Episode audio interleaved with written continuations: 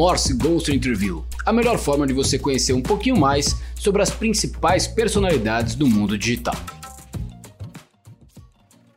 Olá, eu sou João Carvalho e este é um novo formato do Morsecast, o Ghost Interview. Para quem já nos conhece, sabe que o Ghost Interview é um formato autoral e proprietário do Morse, no qual trazemos em narrativa de entrevista um pouco de curiosidades, visões e opiniões das principais personalidades do nosso mercado. A ideia aqui é fazer uma curadoria de pessoas e profissionais que vocês eventualmente ainda não conhecem, apesar de muitas vezes já conhecerem os seus trabalhos e as suas entregas, e com isso trazer um pouquinho mais de conhecimento sobre o que acontece no mundo do empreendedorismo, da inovação e também no mundo digital. Inclusive, no mundo digital, hoje em dia muito se copia e se adapta. São raros os formatos autorais, aqueles criados do zero, que apesar de serem mais desafiadores, mostram que possuem força. E é sobre isso que queremos falar aqui e vamos aproveitar o gancho para começar o primeiro Ghost Interview em podcast. O nosso entrevistado de hoje, que na verdade não é uma entrevista, mas vamos trazer aqui como se fosse na dinâmica, ou seja, a pessoa que vamos trazer aqui para contar um pouquinho mais sobre ela é o John DeMol. Não sei se todos conhecem o John DeMol, mas o John DeMol é o criador da Endemol, empresa responsável pelo programa que provavelmente está todo mundo assistindo, ou se não está assistindo, está comentando ou vendo os comentários nas redes sociais, que é o Big Brother.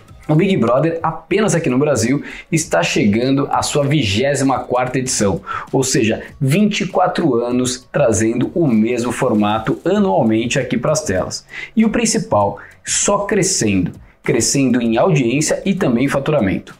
Só para vocês terem uma ideia, em 2023 o programa registrou 142 milhões de pessoas alcançadas e o faturamento com publicidade e patrocinadores chegou a 1 bilhão de reais. Isso mostra a importância e a força de se criar um formato autoral e é por isso que selecionamos o Joe DeMol para o Ghost Interview de hoje. Vale lembrar também que além do Big Brother, o John DeMol é responsável pela criação de outros formatos que vocês devem conhecer também e o principal deles é o The Voice, que também tem a sua versão aqui com o The Voice Brasil. Então vamos lá. A ideia aqui é a gente trazer um pouquinho sobre visão e opinião de John DeMol e a gente separou alguns assuntos aqui que entendemos que são as principais curiosidades que a gente pode ter sobre alguém que criou algo tão inusitado e ao mesmo tempo de tanto sucesso e há tanto tempo quanto o Big Brother e o próprio The Voice. Primeiro ponto que obviamente gera curiosidade de todo mundo é o seguinte: como é que surgiu a ideia do Big Brother? Segundo John, há muito tempo havia um projeto nos Estados Unidos chamado Biosphere 2, no projeto, as pessoas eram convidadas a estar num ambiente onde deveriam passar por dois a três meses fazendo o plantio da sua própria comida, ou seja, vivendo em subsistência, conseguindo sobreviver durante esse período, se alimentando do que eles mesmos produziam. Quando John leu sobre isso, ele achou super interessante e levou o assunto para sua equipe para debater um pouquinho sobre ele. A partir dali, eles começaram a pensar em outros formatos que tivessem uma dinâmica parecida e o projeto do que viria a ser o Big Brother começou a ser moldado. Porém, segundo John, a principal ideia que trouxe e que virou o embrião principal do Big Brother foi ter as pessoas dentro do ambiente controlado, onde elas iriam interagir entre elas, seriam filmadas, mas o ponto principal seria o das pessoas não terem acesso ao mundo exterior, ou seja, não iam saber nada do que aconteceria fora daquele ambiente controlado, nem mesmo as opiniões de quem estivesse assistindo ao programa. O John imaginava que deveria ter uma casa ou um ambiente onde todos os cômodos fossem filmados, para que a audiência pudesse saber na prática o que acontecia a todo momento dentro da casa e não apenas quando as pessoas que estivessem lá quisessem aparecer. Para viabilizar isso, o John trouxe um projeto que deveria ter 100 câmeras capturando imagens simultaneamente, o que para a época era um grande desafio, tanto que para viabilizar eles tiveram que contar com um time de especialistas e engenheiros, inclusive trazendo especialistas do Japão para tornar possível que 100 câmeras conseguissem capturar áudio e imagem ao mesmo tempo e direcionar para um único ponto. Porém, além dos desafios técnicos e tecnológicos, o principal desafio para o John foi conseguir convencer alguma emissora a transmitir o programa. Durante um ano e meio, todas as emissoras que o John procurava traziam como resposta o mesmo ponto, que era um formato muito arriscado e que tinham muitos problemas que poderiam acontecer colocando tanta gente ao mesmo tempo durante tanto tempo dentro de uma casa.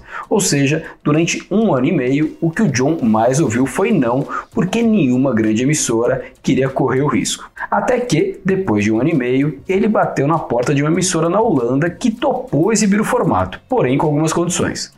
A primeira delas é que o John e a sua empresa deveriam assumir os riscos e responsabilidades por tudo o que viesse a acontecer. Além disso, deveriam pagar pela produção, a empresa entraria com a veiculação, não cobrando pela veiculação, e ambos iriam dividir o lucro da publicidade.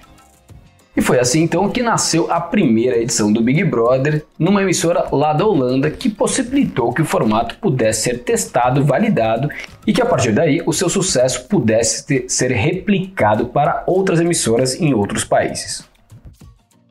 E falando sobre isso, outra curiosidade que vocês devem ter é o seguinte: como que o John vê o fato de mesmo depois de tanto tempo, um mesmo formato continua batendo recorde de audiências e faturamento.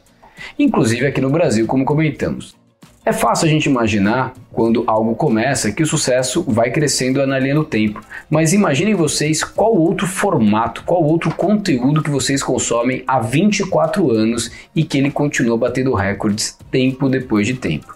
E é sobre isso que queremos entender um pouquinho da visão do John.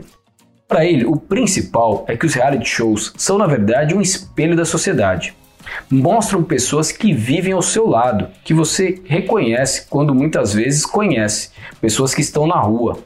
Algumas pessoas se gostam, outras não, umas se apaixonam, outras brigam, ou seja, os reality shows trazem a dinâmica do mundo real e é isso que as pessoas querem ver.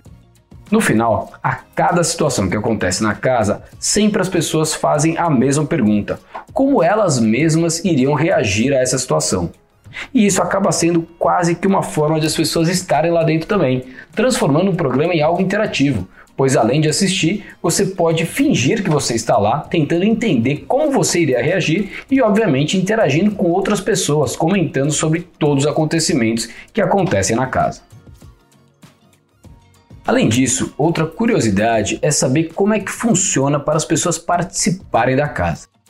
No começo, segundo John, isso era bem mais difícil. Era difícil convencer alguém a estar numa casa durante tanto tempo de forma isolada, sendo filmada 24 horas por dia em todos os cômodos. Acho que hoje em dia é o contrário, deve ter filas quilométricas de pessoas querendo participar do Big Brother, e isso foi mudando na linha do tempo. Segundo John, o principal motivador para alguém estar no programa não deve ser a fama repentina e nem o dinheiro, seja o dinheiro ganhando o programa ou mesmo o dinheiro que pode ser ganho depois com o sucesso das pessoas. Segundo John, o mais interessante e o que deve direcionar as pessoas a estarem no programa é a experiência de estar lá, a experiência de se conhecer mais, a experiência de saber como as pessoas podem reagir a situações inusitadas. Obviamente que o dinheiro e a fama vêm como consequência, mas segundo ele, isso deveria ser em segundo plano. E ele acha que com o passar do tempo, principalmente nos últimos anos, isso foi sendo corrigido e eles estão conseguindo trazer cada vez mais pessoas reais para dentro da programação e não pessoas que estão ali tentando desempenhar um papel em busca de fama e sucesso. Outro ponto interessante sobre o Big Brother é que ele recebe muitas críticas. Algumas pessoas dizem que ele perdeu a graça, outros dizem que fez cair a qualidade da TV. Enfim, são diversas as críticas a um programa como esse. Porém, segundo John, existem duas formas de responder essa pergunta. Na primeira, ele é bem objetivo e irônico e diz o seguinte: se existe um controle remoto e se existem tantas opções na televisão, quem não estiver feliz, basta não assistir. E segundo ele, se a programação vem batendo recordes de audiência, isso significa que, no geral, tem mais pessoas que gostam do que pessoas que não gostam. Já a segunda forma de John responder essa pergunta, aí um pouco mais estruturada e até menos reativa, diríamos assim, é que existe uma questão de diferença de gerações. Segundo ele, quando começaram Big Brother, haviam muitas críticas de pessoas que não sabiam nem do que se tratava o programa. Segundo ele, foi parecido com o que aconteceu quando surgiram personalidades como Elvis Presley, Rolling Stones e Beatles. Eles eram muito populares com os mais novos, mas os mais velhos achavam que era coisa do diabo. Segundo ele, no começo do Big Brother também muita gente achava que o programa era coisa do diabo e os mais novos foram os que se adaptaram. Porém, como o programa já está no ar há algumas décadas, são diversas as gerações que foram passando, além dos diversos países e locais onde o programa é transmitido, e isso sim faz com que algumas pessoas gostem muito, outras nem tanto. Mas, segundo ele, isso é normal, principalmente quando se tem algo há tanto tempo no ar e em tantos países. Outro ponto que nem todos sabem é que o John, além do Big Brother, é responsável também pelo The Voice, que é hoje o programa mais exportado do mundo e está presente em 55 países. Então, uma curiosidade aqui é saber, na visão de John, qual que é, na verdade, o diferencial e qual é a forma do sucesso do seu segundo formato de grande sucesso, que é o The Voice. Segundo John, Desde o início dos anos 2000, programas musicais se tornaram muito populares, como o Ídolos, que lá fora é o Idols, e o X Factor. Esses programas faziam sucesso porque contavam com pessoas que achavam que eram bons cantores, mas que, segundo ele, na verdade não eram. O júri que dizia: você é bom, você não é bom. E muitas vezes dizendo o seguinte: você não é bom, volta para sua casa. Segundo ele, é um tipo de programa que as pessoas gostaram por muito tempo. Porém, com o passar do tempo, ele acreditava que as pessoas queriam ver pessoas mais talentosas. Nos outros programas, a maioria dos vencedores não teve carreira, porque realmente não eram artistas de verdade, eram apenas as melhores opções do programa. Já no The Voice, para participar é preciso ser um bom cantor. O público quer ver bons artistas e participar da escolha dos que vão depois ter uma chance de uma carreira. Aqui é interessante a gente notar que existe uma diferença muito grande entre o The Voice e o Big Brother Brasil. Na visão de John, o Big Brother Brasil traz a vida como ela é, ou seja, ele quer sempre trazer pessoas normais com situações cotidianas, porque a ideia do Big Brother é a gente se teletransportar lá para dentro e entender como que a gente reagiria em cada uma das situações. Ou seja, quanto mais parecido com a gente, quanto mais próximo da realidade forem as pessoas que estão participando, melhor é o programa. Já no caso do The Voice, ele foi para o outro lado, entendendo que para ser um entretenimento de verdade, as pessoas queriam assistir bons cantores e poder inclusive participar do júri escolhendo quais seriam os melhores cantores que teriam oportunidade de carreira. Falando de dois grandes sucessos do John, que têm formatos teoricamente parecidos, mas lógicas um pouco diferentes, uma das principais coisas que a gente deve pensar é o seguinte: como que ele tem inspiração para cada um desses programas? E vale lembrar também que, além de Big Brother e The Voice, existem vários outros formatos e programas que foram criados por ele e pela sua empresa Endemol. O que o John traz é que, além da experiência de décadas que ele tem na televisão, a principal inspiração dele é conversar com as pessoas e ver as pessoas. Segundo ele, sempre que alguém fala alguma coisa, sempre quando ele vê alguma situação cotidiana, ele fica sempre tentando se perguntar: isso poderia ser um formato de televisão? Ou seja, a cada situação que ele vê no dia a dia, ele tenta entender se aquilo poderia ou não ser um formato e se fosse um formato, como ele seria. E obviamente existem muitas más ideias que acabam ficando pelo caminho, mas de vez em quando surge alguma grande ideia, como as duas que comentamos por aqui. Outro ponto interessante, como a gente comentou aqui, no mundo digital de hoje em dia, muita coisa é copiada. Ou seja, se você vê um perfil de Instagram de alguém, ele provavelmente está gerando conteúdo muito parecido com outros perfis. Quando a gente vai também para a televisão, muitas vezes os conteúdos são muito parecidos entre as emissoras ou mesmo qualquer outra produção que existe no YouTube.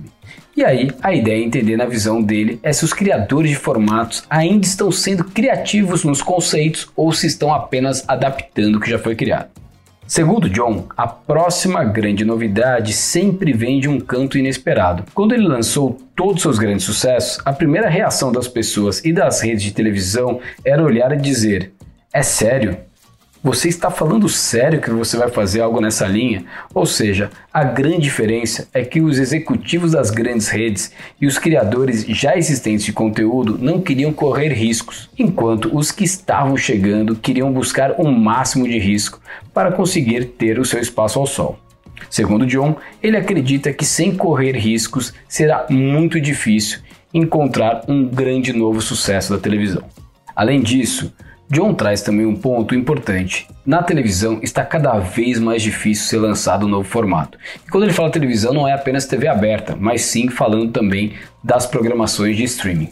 Segundo ele, nos mercados dos Estados Unidos, Reino Unido, França e Alemanha, que são os maiores mercados, é praticamente impossível alguém chegar com o novo formato. O mais interessante é começar com mercados menores, como no caso dele foi com a Holanda, produzir o conteúdo, ter métricas, ter resultados e aí sim levar para as grandes emissoras. Ou, obviamente, começando também pelos canais digitais, onde cada um pode fazer o seu próprio formato, testar e depois levar para as grandes emissoras. Por fim, já chegando ao final aqui do primeiro Ghost Interview, dois pontos importantes para a gente saber na visão do John. Primeiro é o seguinte: se ele acha que pode surgir outro formato de programa, assim como os reality shows, que podem revolucionar a TV mais uma vez. Para John, a grande diferença entre o Big Brother e outros formatos que vieram depois é que com o Big Brother eles criaram não apenas um formato, mas um novo gênero de televisão que não existia, que são os reality shows. Será muito difícil, segundo ele, aparecer algo tão novo e arrasador. Porém, ele gosta de pensar que ele e sua equipe estão trabalhando para tentar criar algo assim dentre os próximos anos. E por fim, a principal pergunta: como ele enxerga a relação da internet e da TV? A internet está matando a televisão? A resposta de John é um simples e contundente não. A internet seguirá sendo um extra. Por exemplo, quando você está em casa assistindo a um programa como The Voice, você sabe que existem milhares de pessoas assistindo ao mesmo tempo e você quer poder comentar com elas. Por isso que a internet é tão importante. Segundo ele, o grande ponto dos reality shows para a internet é que no caso do reality, todo mundo quer comentar sobre o que viu. Ou seja, você precisa assistir ao vivo. Se você perder o episódio daquele dia, você muito provavelmente vai estar por fora das conversas. Sejam as conversas presenciais no trabalho na escola, sejam as conversas no mundo digital. Ou seja, a internet acaba impulsionando para que as pessoas estejam na televisão para assistir os realities assim que eles vão ao ar, para justamente não ficarem por fora do que está sendo falado e, em alguns casos, até serem os primeiros a fazer os seus comentários para buscar então a sua visibilidade nas redes sociais. Ou seja, os reality shows acabam sendo sendo matéria-prima para quem quer buscar a sua visibilidade no mundo digital. E isso é o grande sucesso, essa forma de trabalho simbiótico entre os reality shows e a internet, onde um vai retroalimentando o outro.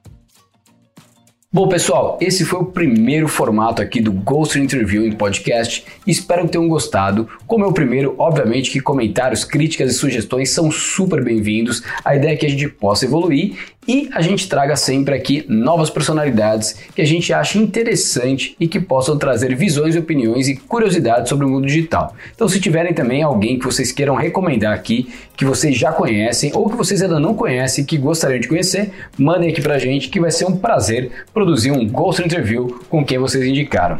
Obrigado e até a próxima edição.